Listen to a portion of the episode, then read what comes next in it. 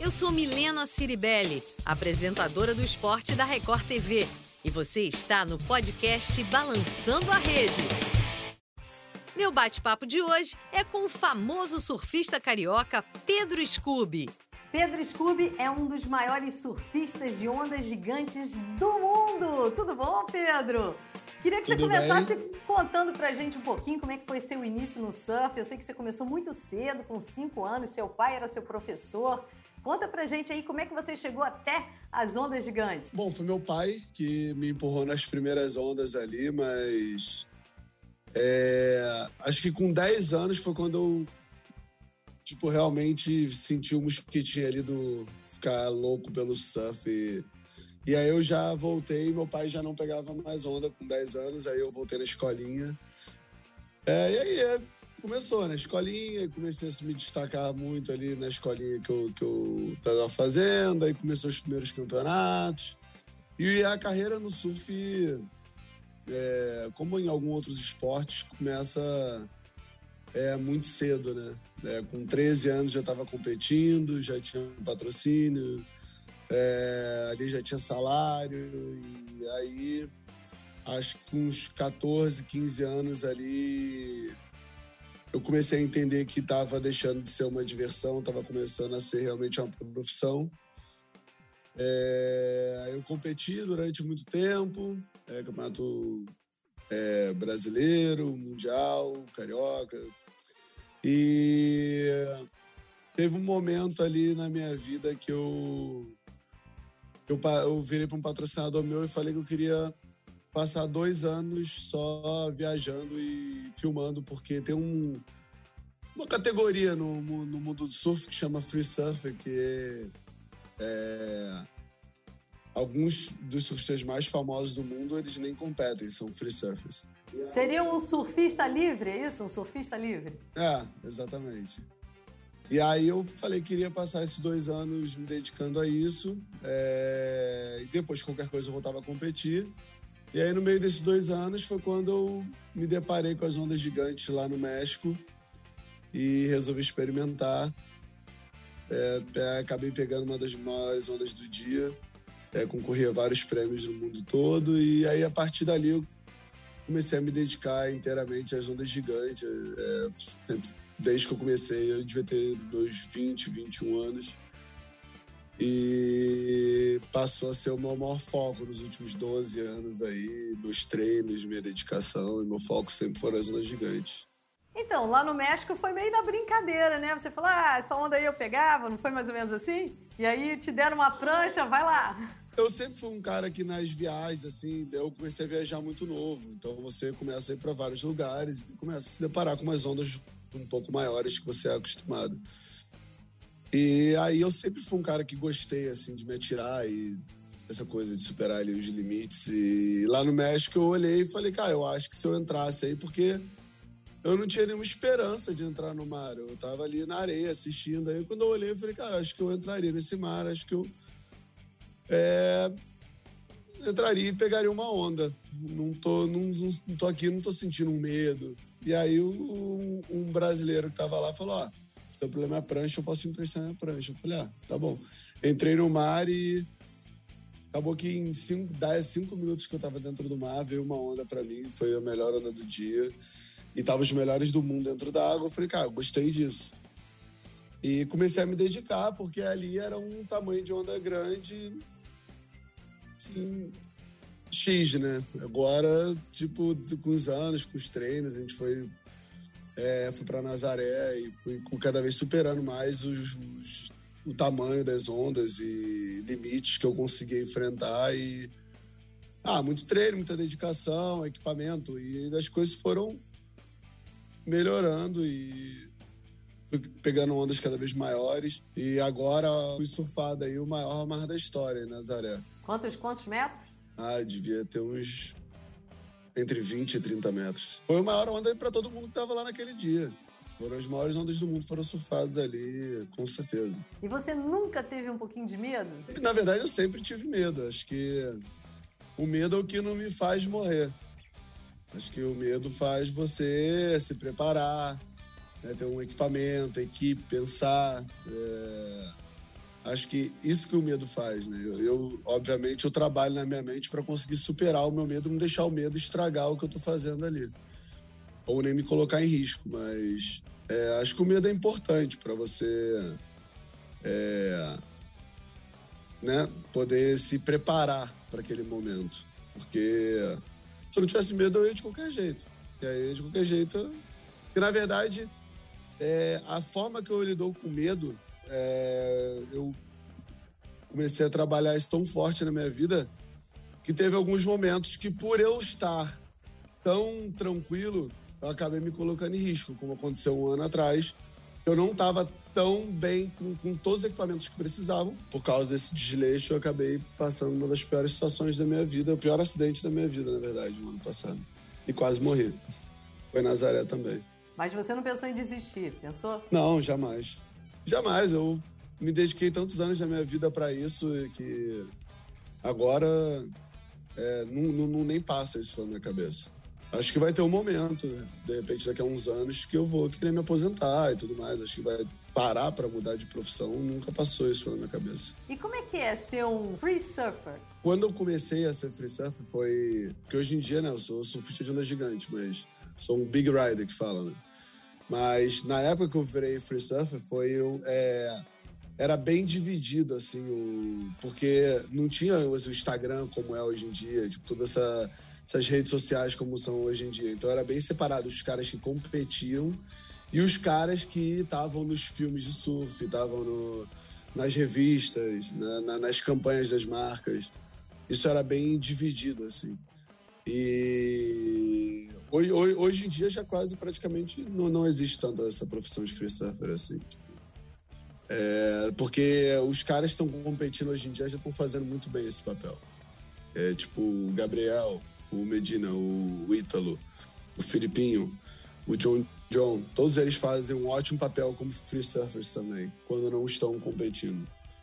Então, então antigamente os caras que eram especialistas em aéreo, tipo, é, eu, por exemplo, tipo, mandava os aéreos que a galera do tour não mandava, a galera que competia. Hoje em dia, tipo, os caras do tour são os, os melhores do mundo de aéreo. Essa liberdade não deve ter rotina, né? Pra poder fazer seu horário do jeito que quiser, mas não é bem assim. Não, não é. Eu treino pra caramba. É... Dá mais onda gigante, né? Acho que. É... E até, foi até bom eu ter começado a treinar, porque a gente começa a se preparar sempre antes de começar a temporada. E foi até bom ter começado a treinar, porque esse swell foi muito no início da temporada. Esse agora foi, é, muito, foi muito, é muito raro acontecer isso. É, eu, por exemplo, vou para Nazaré há oito, nove anos e nunca é, nunca vi um sol desse tamanho no início da temporada. No caso de vocês, é verdade que mesmo num esporte radical como esse, não tem seguro de vida? Não. Então, foi engraçado que depois que eu falei isso, eu fui numa entrevista e aí eu falei isso. E aí depois apareceram várias seguradoras querendo fazer meu seguro de vida. Por quê? Porque várias vezes eu fui, ah, não, não faz, não faz, não faz. Já tinha tentado fazer, mas aí depois que sai na mídia, o pessoal fala, tenta se aproveitar disso falar, não, calma aí, a gente faz sim. É, mas por que que várias vezes eu fui tentar fazer e não, nunca fizeram? O, o, surf de onda, onda gigante é um esporte muito difícil de se trabalhar, assim, né? Porque você vai numa Fórmula 1, por exemplo, é, tem um trabalho intenso ali para ver como são os carros, o melhor carro. Tem todo o movimento. O surf não tem porque embaixo d'água. Tipo, quando você cai de uma onda, ele tá embaixo d'água. Não tem muito o que preparar. Obviamente tem os coletes que estão evoluindo cada vez melhores. É, os jet skis, tá? a gente tenta usar os melhores que tem. As pranchas estão ficando cada vez melhores, mas acho que ainda o surf de onda gigante é um esporte muito novo, então acho que ainda tem muito muito para evoluir. A gente sabe que o circuito mundial é, tem excelentes premiações. E como é que é no caso de vocês que estão fora do circuito? Tem premiações também. Tem o XXL, que a gente fala que é o Oscar do surf de onda gigante, que tem boas premiações também. É, tem alguns eventos, como o Gigante de Nazaré, como o Campeonato Mundial da WSL de Onda Gigante, que tem boas premiações também. Na verdade, como no circuito normal, ninguém ganha o dinheiro principal da premiação. O dinheiro de todo mundo ali, desde o Gabriel, né, o John John, todo mundo, o dinheiro deles vem de patrocinador, como o nosso. Pedro, você é, viaja muito, né? São muitos treinamentos, você é um cidadão do mundo. Como é que você concilia essa vida toda? Eu sei que você é um paizão, né? O pai do Dom, da Liz e do Bem. Como é que você concilia isso tudo? Então, hoje em dia eu moro em Portugal. É bom que eu treino lá perto e eu consigo. As crianças ficam 15 dias, 15 dias é, por mês comigo, então é 15 comigo, 15 com a mãe. E nesses 15 dias eu fico dedicação total a eles, só que eu deixo eles na escola às 9 da manhã e só busco às 3 e meia da tarde. Então é o horário que eu vou treinar, vou pegar onda, vou fazer preparo físico. E eu tenho uma super parceira, que é minha mulher, que quando tá lá comigo, me ajuda mil por cento. Aliás, conta um pouquinho dessa história. Todo mundo gosta de saber histórias românticas. Você viu a primeira vez ela no outdoor, foi isso? Foi. Não, ela passou durante nove anos, assim, sendo. É, aquele amor platônico. Como você olha assim num filme, você acha um ator muito lindo, uma atriz muito linda.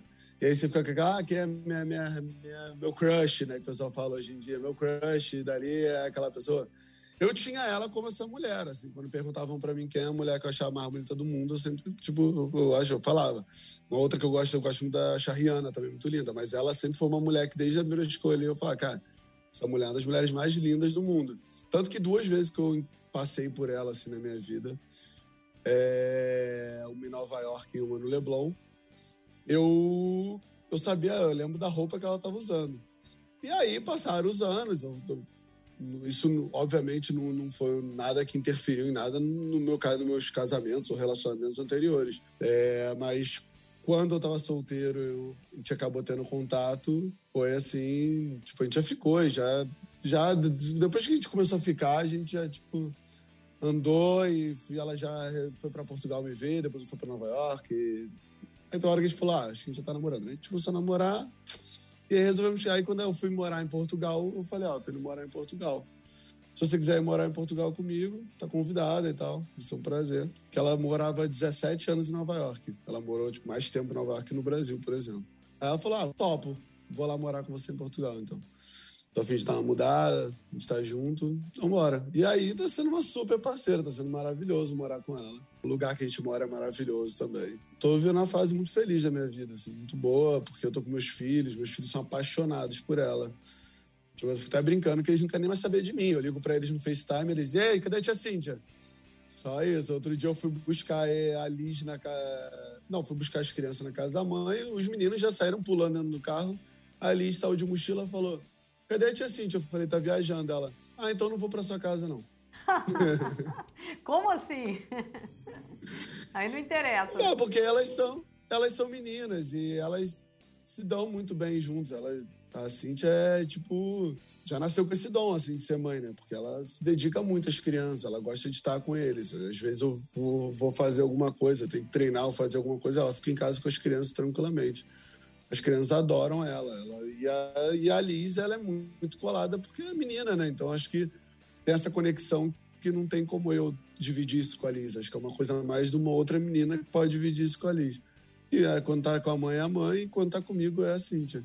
Então daqui a pouco vem mais irmãozinhos por aí, não é? Ah, pode ser que sim. A gente tem essa ideia. A gente não tá agora falando, ah, não, vamos ser agora. Acho que a gente está se adaptando aí, tem uns planos que a gente quer resolver antes. É... Mas acho que logo, logo. A gente já está na nossa casa, já está tudo certo. A gente tem a nossa vida maravilhosa e tudo tranquilo. As crianças já amam ela, já aceitam super. Então acho que está tudo certo. Pedro, o, o Dom já participa de competições do skate. Você incentiva ele com esportes radicais? Ah, incentivo muito, assim. Na verdade, não é que eu, eu incentivo ele com esportes radicais. Acho que, na verdade, por eu ser de esporte radical, ele acaba tendo uma, uma inspiração dentro de casa. Tanto que ele começou surfando, mas quando a gente foi morar em Portugal, ele, ele foi surfar. Falou, pai, eu não quero surfar aqui, a água é muito gelada. Falei, filho, o que, que você quer fazer? Ele, ah, vamos na pista de skate? Falei, vamos. Levei na pista de skate. Ah, ele viciou, se apaixonou. E eu tenho grandes amigos que são skatistas profissionais. E aí começaram a dar presente pro Dom. Ah, você tá andando de skate? Toma um skate, toma isso, toma aquilo. E aí levei ele para assistir o campeonato de skate. ele se viciou, tá apaixonado. Aí ele teve uma evolu... ele me surpreendeu, porque ele teve uma evolução muito rápida. E já tá competindo, já tá se dando super bem nos campeonatos.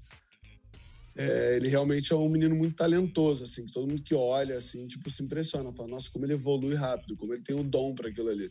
E eu tento fazer minha parte, assim, é, é o que eu falo. Tipo, não importa o que cada, cada filho meu sonha em fazer uma coisa, eu vou me dedicar para realizar o sonho de cada um, independente do que seja.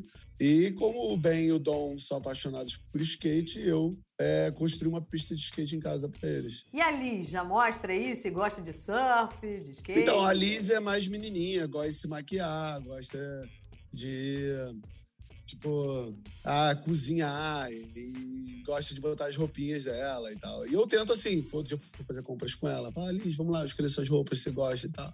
E agora começou o balé. É, eu tentei botar no skate, já tentei oferecer várias coisas, assim, eu tento. O que eu não quero, na verdade, e eles fiquem sem fazer nada. É muito cômodo você botar uma criança sentada no sofá e botar um iPad na frente dela, botar um videogame. Quando você insiste que eles façam um esporte, que eles tenham vidas ativas, eu acho que isso é só no início que você tem que insistir, tem que botar ali para eles. Acho que depois isso já vai é, naturalmente, automaticamente. Meus filhos já acordam de manhã, não falar, ah, pai, eu quero ir pro iPad, eu quero ir pro videogame. Eu já acordo de manhã, e que hora você vai me levar na pista de skate, sabe? Os pais não estão sabendo lidar com esse mundo de tecnologia hoje em dia, porque acaba sendo cômodo para os pais os filhos viverem os robôs, serem os robozinhos. Nós que gostamos de esporte, trabalhamos com esporte, a gente tem que incentivar realmente a todo mundo a praticar esporte, né? Porque a gente sabe que é o melhor para a vida, para a saúde. Você sempre bombou na internet, agora resolveu contar a sua história no canal. Como é que surgiu essa, essa ideia? Eu sou um cara que eu gosto de fazer outras coisas também que não sejam surfar e viajar para surfar. E aí eu fiz um canal no YouTube que eu fiz uma temporada de 26 episódios que eu mostrava desde, tipo, eu indo, sei lá, curtir o Halloween em Nova York, mas também minha relação com meus filhos, é, minha relação com a onda gigante, eu, eu treinando para as ondas gigantes, então tem de tudo um pouco. Eu fiz uma primeira temporada, tô pensando se vou fazer a segunda temporada. Então eu sou um cara muito realizado com a minha vida, assim, com as minhas escolhas, com tudo que eu fiz. Acho que erros a gente vai cometendo no meio do caminho, mas a gente vai tentando consertar eles e acho que você. Meu, meu foco sempre foi antes de fama, dinheiro, qualquer outra coisa, foi a felicidade. Prioridade da minha vida é a felicidade. Esse apelido Scooby, você ganhou desde pequeno, né? Por causa do Scooby-Doo? Desde pequeno. É, por causa desde do Scooby-Doo. Desde né? pequeno. Por causa do Scooby-Doo, exatamente. O que, que você tinha de semelhante com aquele cachorrinho simpático? Tem um amigo meu, Gabriel, que quando a gente era moleque, ele falou, né? E aí já viu aquela coisa de moleque, pegou o apelido. E eh, eu acho que é porque eu falo um pouco embolado. Isso aí eu noto que eu falo um pouco também. E ele falou que eu parecia o mesmo cachorro. Eu falei, ah, então tá bom. Scooby-Doo, e aí todo mundo começou a chamar de Scooby, Scooby, Scooby, Scooby. Na época tinha um outro competidor que se chamava Pedro Henrique, meu nome é Pedro Henrique. Aí eu falei, então tá bom, vou botar meu nome na competição de Pedro Scooby. Ele foi Pedro Scooby, Pedro Scooby. Naquela época eu não, não era tão conhecido ainda, eu tava começando a competir os campeonatos estaduais, essa coisa assim. Aí depois, quando eu comecei a competir em mundial, essas coisas assim, aí, tipo, o mundo inteiro prefiro me chamar de Scooby, Scooby, Scooby. E tudo certo. Bom, agora para terminar, Scooby por Scooby. Cara, um cara que só quer ser feliz e fazer o bem e levar amor. E só isso. Por que tudo passa? Porque tudo passa. É simples assim. Quando as pessoas me perguntam, eu sempre respondo: tudo passa. Tipo, as coisas boas, tenha bastante humildade porque elas vão passar. E as coisas ruins, tenha perseverança e dedicação que elas vão passar também. Quais os próximos desafios? Acho que o maior desafio da vida vai ser sempre educar meus filhos e torná-los assim adultos, honestos, do bem e felizes. Scooby, muito obrigada. Valeu mesmo, adorei esse papo com você. Sucesso um sempre. Tá bom, obrigado. Você também. Vamos falar com você. O podcast Balançando a Rede está disponível no portal r7.com/rio, no Play Plus e nas principais plataformas de streaming de áudio. Você também pode compartilhar esse conteúdo. Se quiser deixar um comentário, basta procurar pela Record TV Rio nas redes sociais. Muito obrigada e até a próxima!